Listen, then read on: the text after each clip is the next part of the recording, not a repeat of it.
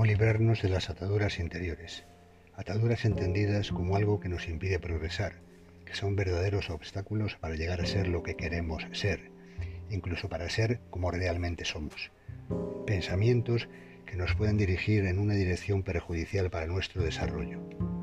En su forma más grave llevan a la destrucción de la persona, como sabemos por las diversas adicciones, incluso a enfermedades tanto físicas como psíquicas, que deben ser tratadas por profesionales.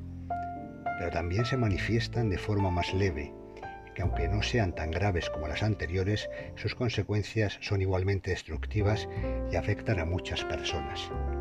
Cuando hablamos de ataduras, me viene a la cabeza la imagen de un pájaro.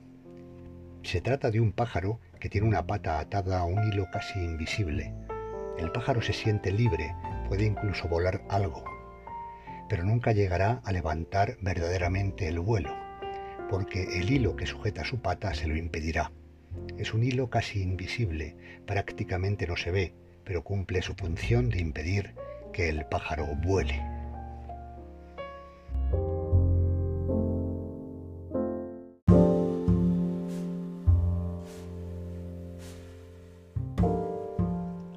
¿Cuántas veces te habrás sentido así habrás sentido que hay algo que te impide volar, algo que hace que no puedas llegar a las alturas que sin duda te mereces.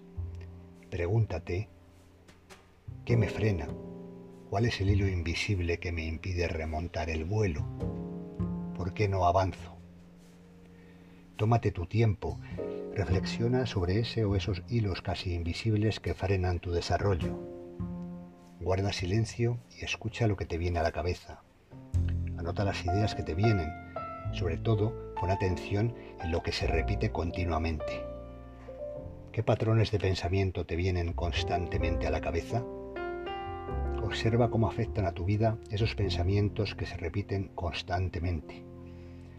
Haciendo un seguimiento de ellos podrás comprobar que muchos de esos pensamientos son automáticos y vuelven a aparecer una y otra vez.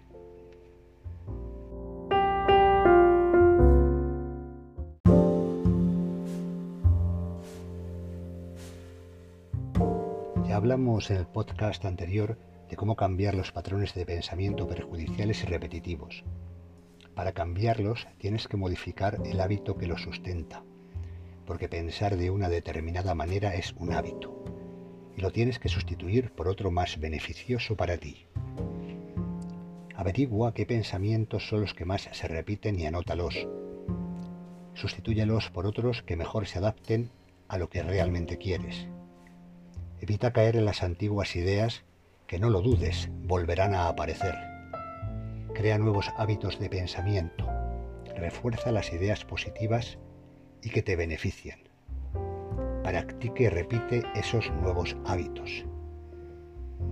Tú creas tu vida. Lo que tienes en la cabeza es lo que al final sucederá. Si quieres cambiar tu vida, primero tienes que cambiarte tú.